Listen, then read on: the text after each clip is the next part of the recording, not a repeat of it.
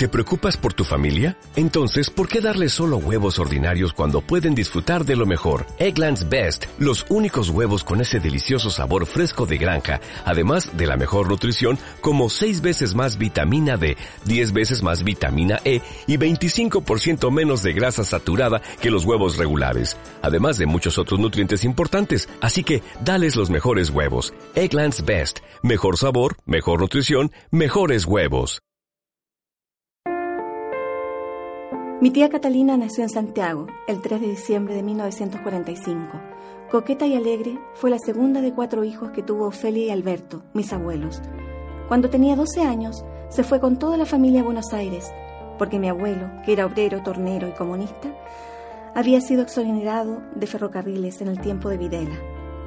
Gran parte de su juventud la pasó allá, y fue una experiencia muy importante para todos nosotros. En Argentina mi tía formó parte de la comunidad católica y trabajó con niños. Cuando volvieron a Chile, entró a estudiar secretariado en el Manpower y formó parte de las Juventudes Obreras Católicas. Era una mujer crítica, solidaria y justa, preocupada por los demás. Tal vez por eso entró a militar al MIR.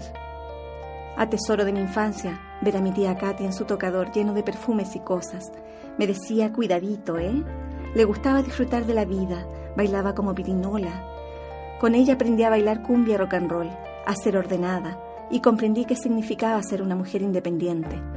En ese tiempo ya jugaba conmigo y se preocupaba mucho por mí.